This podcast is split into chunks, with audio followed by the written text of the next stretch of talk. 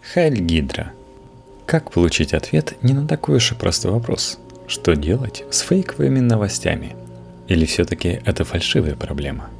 Facebook вступил в войну за факт-чекинг. Создателю лапши-снималочной Алексею Ковалеву этот крестовый поход кажется абсурдным. Фальшивые новости как явление существуют примерно столько же, сколько сама журналистика.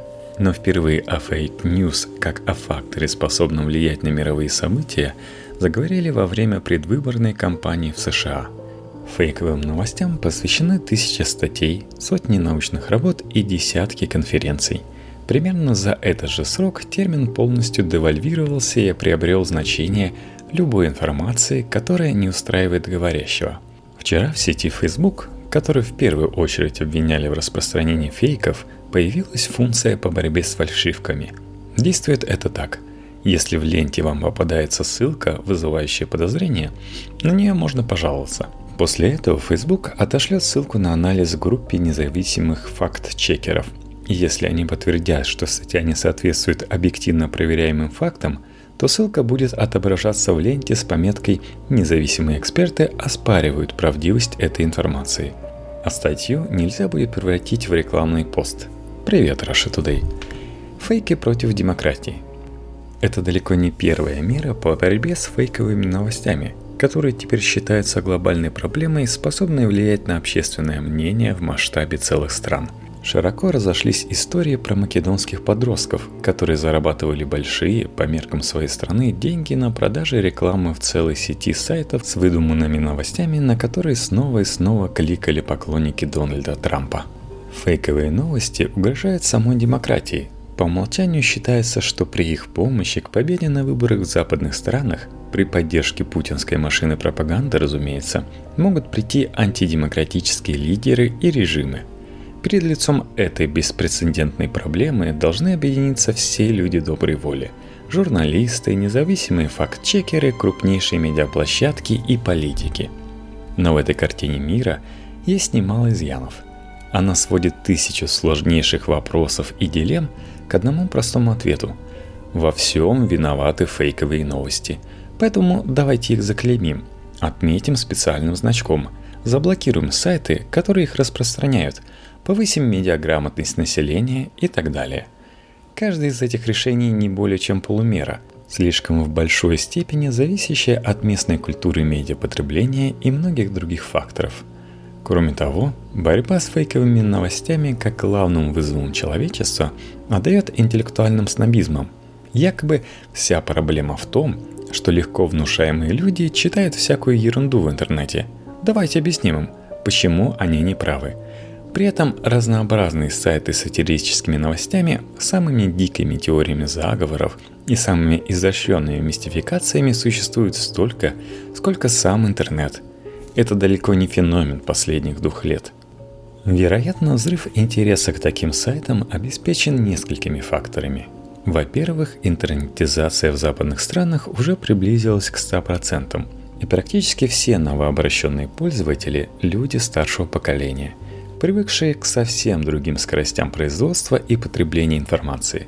Во-вторых, в странах Запада на историческом минимуме находится уровень доверия к мейнстримным медиа, главному источнику информации для предыдущих двух поколений. Его монополию в сегодняшних условиях готов нарушить буквально кто угодно с доступом к интернету. Любой анонимный создатель группы в Facebook, которая даже не ведет ни на какой внешний сайт – но при этом собирает больше лайков, чем передавиться в The New York Times. В-третьих, это просто удобная отговорка для проигравшего на выборах. Мы проиграли, потому что наш противник сочинял про нас фейковые новости. Этот аргумент, как мы видим, отлично работает и после выборов. Мы не можем выполнить свои обещания, потому что наши проигравшие противники... Просто почитайте твиттер Дональда Трампа. Что считать фальшивкой? Проблема состоит в том, что никто не может договориться, что считать фейковыми новостями. Казалось бы, все понятно. Это нечто, что выглядит как журналистский продукт, но выдумано. Взято с потолка с единственной целью – обмануть читателя. Ведущий Fox News, выступая в защиту коллег CNN, попытался расставить точки над «и». Фейковые новости – это выдуманная чепуха, созданная исключительно ради прибыли. Но это не совсем так.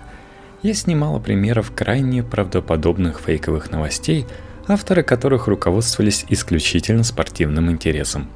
Смогут ли они, запустив явно вымышленную историю в анонимном блоге, обмануть всю пищевую цепочку медиа – их авторы будут в один голос уверять, что они преследуют благородную цель – научить читателя более критически относиться к информации. Но определение «фейковые новости – это все, что неправда» устраивает далеко не всех. Вот довольно показательный диалог в Твиттере между британскими медиа-активистками из НКО Media Lens, борющимися против искажений в корпоративных медиа, и Алистером Ридом из медиакоалиции First Draft News, который сейчас и составляет костяк борьбы с фейковыми новостями. Спор происходит из-за статьи на сайте BBC о запуске северокорейских ракет. Медиаленс утверждает, что это классическая фейковая новость. Рид отвечает, нельзя лепить этот ярлык на все, что не устраивает лично тебя. Медиаленс парирует, нет, это типичная манипуляция – потому что в статье не упоминается, что у Великобритании тоже есть ракеты дальнего действия, так что это фейковая новость. Ведь предвзятые журналисты не соблюли необходимый баланс мнений. Хорошо, а что тогда делать с новостями, которые вроде и не фейковые, но их ценность для читателя не просто нулевая, а отрицательная? Это особенно относится к российским СМИ, в которых в заголовках царят депутаты Госдумы, предлагающие заведомо непроходные законопроекты, и очередной сенатор, поставивший американцев на место в Твиттере. Еще одна проблема в том, что в мире вообще не осталось ни одного морального авторитета, который мог бы вынести суждение или определение, устраивающее всех. Например, в США ни президент, ни церковь, ни самые когда-то универсально уважаемые медиа – уже на такую роль претендовать не могут. По всем опросам уровень доверия к СМИ неуклонно падает. Любая их попытка взять на себя роль последней инстанции факт-чекинге неизбежно упирается в аргумент «А ты кто такой?». Каждому претенденту на звание арбитра обязательно припомнят прошлые грехи. Это уже до оскомины набитая формула. Если разговор о fake news заводит The New York Times – под первыми же комментариями будет «Ну как там оружие массового поражения в Ираке? Нашли?»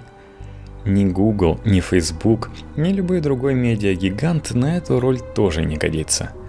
Они годами собирали сливки с индустрии фейковых новостей и лишь недавно согласились отказаться от части доходов от них, когда в Google нехотя исключили часть откровенно фейковых сайтов из своей рекламной сети AdSense – в итоге борьба с фейковыми новостями приобретает все более абсурдные формы. Дональд Трамп на пресс-конференции отказывается отвечать на вопрос корреспондента CNN, крича на него «Вы фальшивые новости!»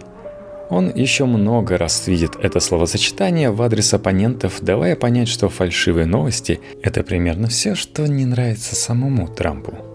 Министерство иностранных дел России заводит у себя на сайте раздел по борьбе с публикациями, тиражирующими недостоверную информацию о России, где вся борьба состоит в нашлепывании на скриншот статьи огромной красной печати фейк.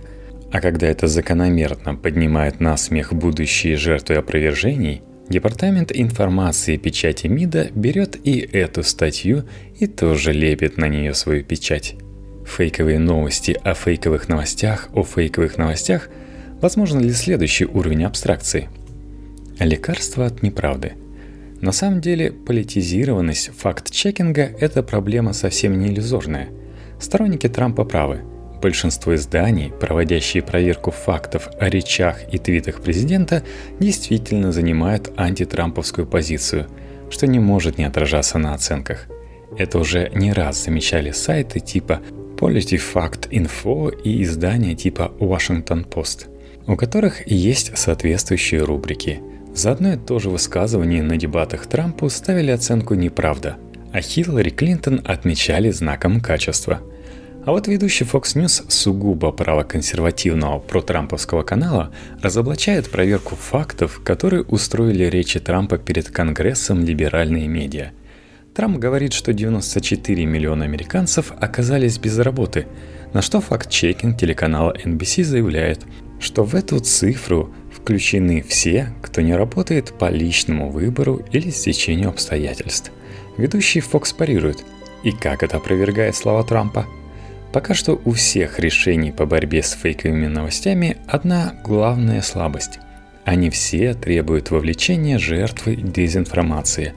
Будь это курсы повышения медиаграмотности, плагин для браузера или новая функция Фейсбука, в любом случае предполагается, что человек достаточно осознает проблему, чтобы сделать какие-то самостоятельные шаги – но что делать, если читатель сайта с альтернативными новостями не считает себя ущемленным? Если он уверен, что именно у него информация правильна или никакой объективной информации вообще не существует? Потому что всеми ретрансляторами или производителями информации движет та или иная своекорыстная сила, и лучше потреблять хотя бы то, что тебе ближе – на таких читателей не только не подействуют снисходительные поучения технологических снобов о вреде фейковых новостей. Масса практических экспериментов показала обратный эффект, когда человек после самых убедительных научных опровержений лишь утверждается в своих предрассудках. Решение проблемы фейковых новостей сводится отнюдь не к поиску наиболее эффективных способов их фильтрации – ведь у проблемы природа лишь отчасти технологическая. Повышение медиаграмотности дает эффект, но только в среднедолговой перспективе. Оно требует значительных ресурсов и заинтересованности от объекта. Пока очевидно только, что дискуссия между борцами, предполагаемыми жертвами и предполагаемыми виновниками зашла в тупик. Достаточно почитать свежее обновление на сайте МИД РФ.